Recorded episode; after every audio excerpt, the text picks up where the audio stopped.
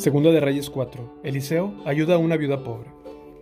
Cierto día, la viuda de un miembro del grupo de profetas fue a ver a Eliseo y clamó, Mi esposo quien te servía ha muerto, y tú sabes cuánto él temía al Señor, pero ahora ha venido un acreedor y me amenaza con llevarse a mis dos hijos como esclavos. ¿Cómo puedo ayudarte? preguntó Eliseo. Dime qué tienes en tu casa. No tengo nada, solo un frasco de aceite de oliva, contestó ella. Entonces Eliseo le dijo, Pídeles a tus amigos y vecinos que te presten todas las jarras vacías que puedan. Luego ve a tu casa con tus hijos y cierra la puerta. Vierte en las jarras el aceite de oliva que tienes en tu frasco, y cuando se llenen, ponlas a un lado. Entonces ella hizo lo que se le indicó. Sus hijos le traían jarras y ella las llenaba una tras otra. Pronto todas las jarras estaban llenas hasta el borde. Tráeme otra jarra, le dijo a uno de sus hijos. Ya no hay más, le respondió. Al instante, el aceite de oliva dejó de fluir. Cuando ella le contó al hombre de Dios lo que había sucedido, él le dijo, ahora vende el aceite de oliva y paga tus deudas. Tú y tus hijos pueden vivir de lo que sobre. Eliseo y la mujer de Sunem. Cierto día Eliseo fue a la ciudad de Sunem y una mujer rica que vivía allí le insistió en que fuera a comer a su casa. Después, cada vez que él pasaba por allí, se detenía en esa casa para comer algo.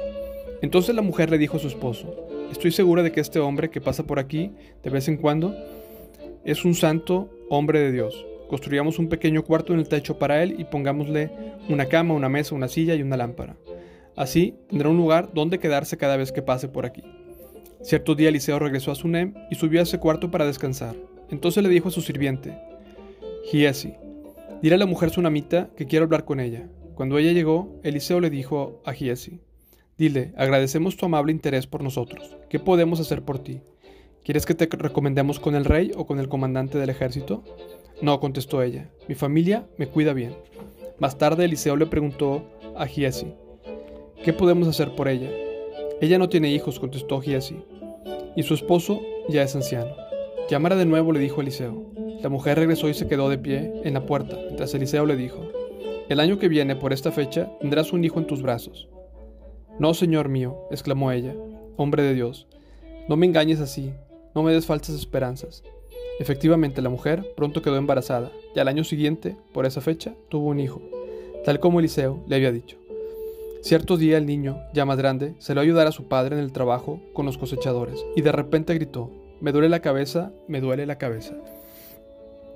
Su padre le dijo a uno de sus sirvientes, llévalo a casa junto a su madre. Entonces el sirviente lo llevó a su casa y la madre lo sostuvo en su regazo. Pero cerca del mediodía el niño murió. Ella lo subió y lo recostó sobre la cama del hombre de Dios. Luego cerró la puerta y lo dejó allí. Después envió un mensaje a su esposo. Mándame uno de los sirvientes y un burro para que pueda ir rápido a ver al hombre de Dios y luego volver enseguida.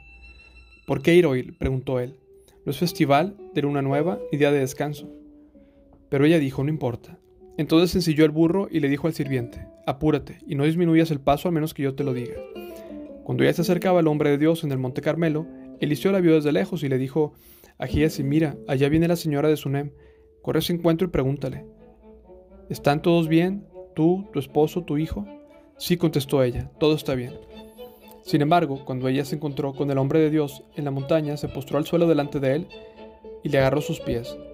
Giesi comenzó a apartarla, pero el hombre de Dios le dijo, déjala, está muy angustiada, pero el Señor no me ha dicho qué le pasa.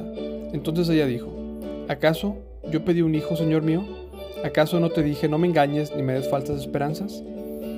Enseguida Eliseo le dijo a Giesi, prepárate para salir de viaje. Toma mi vara y vete. No hables con nadie en el camino. Ve rápido, pon vara sobre el rostro del niño.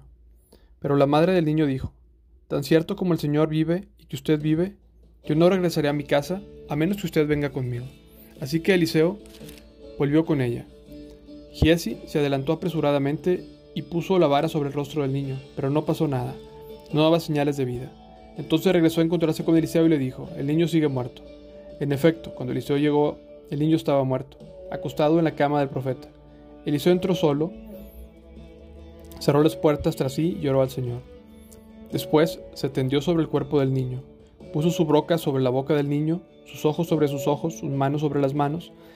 Mientras se tendía sobre él, el cuerpo del niño comenzó a entrar en calor. Entonces Eliseo se levantó, caminó de un lado a otro en la habitación, se entendió nuevamente sobre el niño. Esta vez el niño estornudó siete veces y abrió los ojos. Entonces Eliseo llamó a Giesi y le dijo, Llama a la madre del niño. Cuando ella entró, Eliseo le dijo, Aquí tienes, toma a tu hijo. Ella cayó a los pies de Eliseo y se inclinó ante él, llena de gratitud. Después tomó a su hijo en brazos y lo llevó abajo. Milagros durante un tiempo de hambre. Eliseo regresó a Gilgal. Ya había hambre en la tierra. Cierto día, mientras un grupo de profetas estaba cenando frente a él, le dijo a su sirviente, pon una olla grande al fuego, prepara un guisado para el resto del grupo. Entonces uno de los jóvenes fue al campo a recoger hierbas y regresó con el bolsillo lleno de calabazas silvestres. Las cortó en tiras y las puso en la olla sin darse cuenta de que eran venenosas. Sirvieron un poco del guisado a los hombres, quienes después de comer uno o dos bocados gritaron, Hombre de Dios, este guisado está envenenado. Así que no quisieron comerlo. Eliseo les dijo, Tráigame un poco de harina.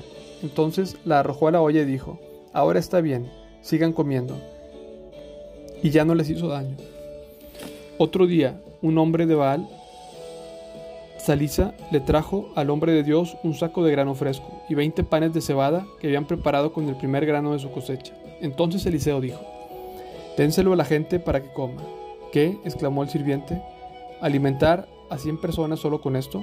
Pero Eliseo reiteró, Dénselo a la gente para que coma, porque esto dice el Señor.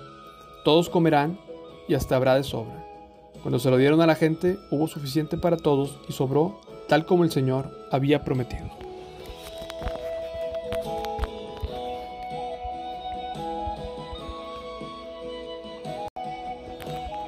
Segunda de Reyes 5. Naamán es sanado. El rey de Aram sentía una gran admiración por Naamán, el comandante del ejército, porque el Señor le había dado importantes victorias a Aram por medio de él. Pero a pesar de ser un poderoso guerrero, Naamán padecía de lepra. En ese tiempo los saqueadores arameos habían invadido la tierra de Israel, y entre sus cautivos se encontraban una muchacha a quien habían entregado a la esposa de Naamán como criada. Cierto día, la muchacha le dijo a su señora, si mi amo tan solo fuera a ver al profeta de Samaria, él lo sanaría de su lepra. Entonces Naamán le contó al rey lo que había dicho la joven israelita. Ve a visitar al profeta, le dijo el rey de Aram. Te daré una carta de presentación para que la lleves al rey de Israel. Entonces Naamán emprendió el viaje y llevaba un regalo de 340 kilos de plata, 68 kilos de oro, 10 mudas de ropa. La carta para el rey de Israel decía, mediante esta carta presento a mi siervo Naam, quiero que lo sanes de su lepra. Cuando el rey de Israel leyó la carta horrorizado, rasgó sus vestiduras y dijo, Este hombre me manda a un leproso para que lo sane. ¿Acaso soy Dios para dar vida y quitarla? Creo que solo busca pelear conmigo. Sin embargo, cuando Eliseo, hombre de Dios, supo que el rey de Israel había rasgado sus vestiduras, en señal de aflicción, le envió este mensaje. ¿Por qué estás tan disgustado? Envíame a Naam, así él sabrá que hay un verdadero profeta en Israel. Entonces Naam fue con sus caballos y carros de guerra y esperó frente a la puerta de la casa de Eliseo. Pero Eliseo le mandó decir mediante un mensajero, Ve y lávate siete veces en el río Jordán, entonces tu piel quedará restaurada y te sanarás de la lepra. Naamán se enojó mucho y se fue muy ofendido. Yo creí que el profeta iba a salir a recibirme, dijo. Esperaba que él moviera su mano sobre la lepra e invocara el nombre del Señor su Dios y me sanara. ¿Acaso los ríos de Damasco, el Habaná y el Fafar no son mejores que cualquier río de Israel? ¿Por qué no puedo lavarme en uno de ellos y sanarme? Así que Naamán dio media vuelta y salió enfurecido. Sus oficiales trataron de hacerle entrar en razón y le dijeron, Señor, si el profeta hubiera pedido que hiciera algo muy difícil, usted no lo habría hecho. Así que en verdad debería obedecerlo cuando sencillamente le dice, ve y lávate y te curarás. Entonces Naamán bajó al río Jordán, se sumergió siete veces, tal como el hombre de Dios le había indicado. Su piel quedó tan sana como la de un niño y se curó. Después Naam y todo su grupo regresaron a buscar al hombre de Dios. Se pararon ante él y Naam le dijo, Ahora sé que no hay Dios en todo el mundo excepto en Israel, así que le ruego que acepte un regalo de su siervo. Pero Eliseo respondió, Tan cierto como que el Señor vive, a quien yo sirvo, no aceptaré ningún regalo. Aunque Naam insistió en que aceptara el regalo, Eliseo se negó. Entonces Naam le dijo, Está bien, pero permítame por favor cargar dos de mis mulas con tierra de este lugar. Y la llevaré a mi casa. A partir de ahora, nunca más presentaré ofrendas quemadas o sacrificios a ningún otro Dios que no sea el Señor. Sin embargo, que el Señor me perdone en una sola cosa. Cuando mi amo el rey vaya al templo de Dios, Rimón, para rendirle culto y se apoye en mi brazo, que el Señor me perdone cuando yo también me incline. Ve en paz, le dijo Eliseo. Así que Naamán emprendió el regreso a su casa. La codicia de Giesi. Ahora bien, Giesi, el sirviente de Eliseo, hombre de Dios, se dijo a sí mismo, mi amo no debería haber dejado ir al arameo sin aceptar ninguno de sus regalos. Tan cierto como que el Señor vive, yo iré tras él y le sacaré algo. Entonces, Giesi salió en la busca de Naam. Cuando Naam vio que Giesi corría detrás de él, se bajó de su carro de guerra y fue a su encuentro. ¿Está todo bien? le preguntó Naaman. Sí, contestó Giesi. Pero mi amo me mandó para decirle que acaban de llegar dos jóvenes profetas en la zona montañosa de Efraín, y él quisiera 34 kilos de plata y dos mudas de ropa para ellos. Por supuesto. Llévate el doble de la plata, insistió Naaman. Así que le dio dos mudas de ropa, amarró el dinero en dos bolsas y mandó a dos de sus sirvientes para que llevaran los regalos. Cuando llegaron a la ciudadela, Giesi tomó los regalos de la mano de los sirvientes y despidió a los hombres. Luego entró en su casa y escondió los regalos. Cuando entró para ver a su amo, Eliseo le preguntó, ¿A dónde fuiste, Giesi? A ninguna parte le contestó. Pero Eliseo le preguntó, ¿no te das cuenta de que yo estaba allí en espíritu cuando Naamán bajó de su carro de guerra para ir a tu encuentro? ¿Acaso es momento de recibir dinero y ropa, olivares, viñedos, ovejas y ganado, sirvientes y sirvientas? Por haber hecho esto, tú y todos tus descendientes sufrirán la lepra de Naamán para siempre. Cuando Giesi salió de la habitación, estaba cubierto de lepra. Su piel se puso blanca como la nieve.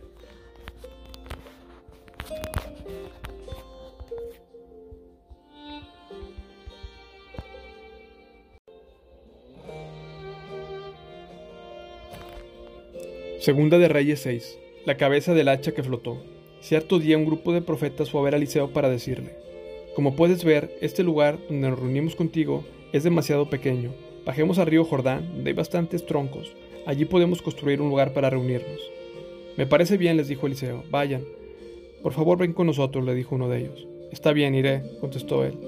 Entonces Eliseo fue con ellos. Una vez que llegaron al Jordán, comenzaron a talar árboles.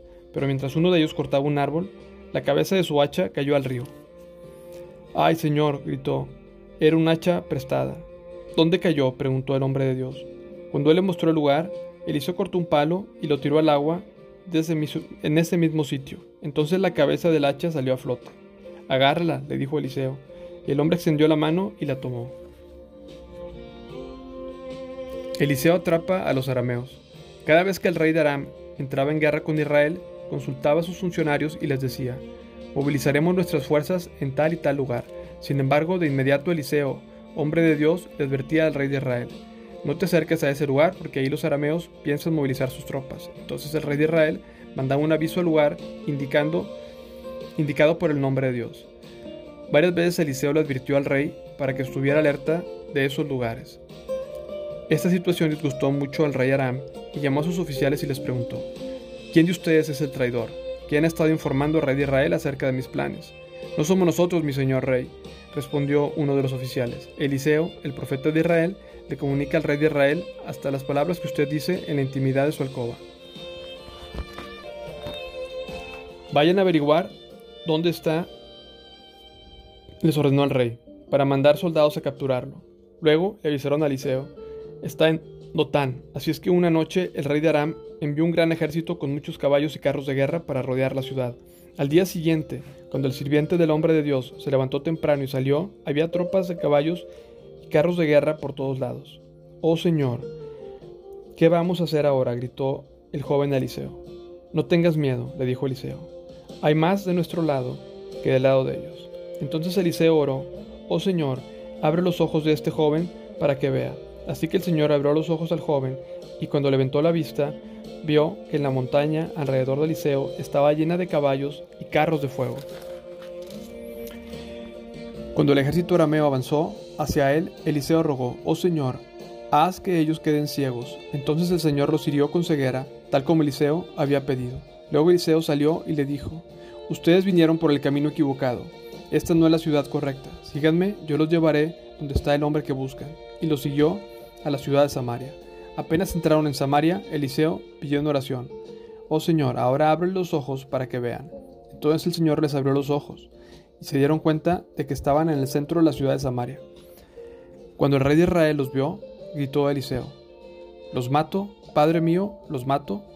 Claro que no, contestó Eliseo. ¿Acaso matamos a los prisioneros de guerra? Dales de comer y de beber, y mándalos de regreso a su casa con su amo. Entonces el rey hizo un gran banquete para ellos, y luego los mandó de regreso a su amo. Después de este incidente, los saqueadores arameos se mantuvieron lejos de la tierra de Israel. Ben Hadid sitia Samaria. Sin embargo, tiempo después, el rey Aram reunió todo su ejército y citó, sitió Samaria. Como consecuencia hubo mucha hambre en la ciudad. Estuvo sitiada por tanto tiempo que la cabeza de un burro se vendía por 80 piezas de plata y 300 mililitros de estiércol de paloma se vendía por 5 piezas de plata. Cierto día, mientras el rey de Israel caminaba por la muralla de la ciudad, una mujer lo llamó. Mi señor rey, por favor, ayúdeme, le dijo. Él le respondió, Si el Señor no te ayuda, ¿qué puedo hacer yo? No tengo comida en el granero ni vino en la prensa para darte. Pero después el rey le preguntó, ¿qué te pasa? Ella contestó, esta mujer me dijo, mira, comámonos a tu hijo hoy y mañana nos comemos al mío. Entonces Cocinamos a mi hijo y no lo comimos. Al día siguiente yo le dije, mata a tu hijo para que no lo comamos, pero ella lo había escondido. Cuando el rey oyó esto, rasgó sus vestiduras en señal de desesperación, y como seguía caminando por la muralla, la gente pudo ver, debajo del manto real tenía tela áspera puesta directamente sobre la piel.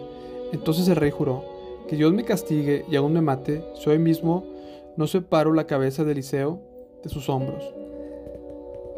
Eliseo estaba sentado en su casa con los ancianos de Israel, cuando el rey mandó un mensajero a llamarlo. Pero antes de que llegara el mensajero, Eliseo le dijo a los ancianos, Un asesino ya mandó un hombre a cortarme la cabeza. Cuando llegue, cierren la puerta y déjenlo afuera. Pronto oiremos los pasos de su amo detrás de él. Mientras Eliseo decía esto, el mensajero llegó y el rey dijo, Todo este sufrimiento viene del Señor. ¿Por qué seguiré esperando al Señor?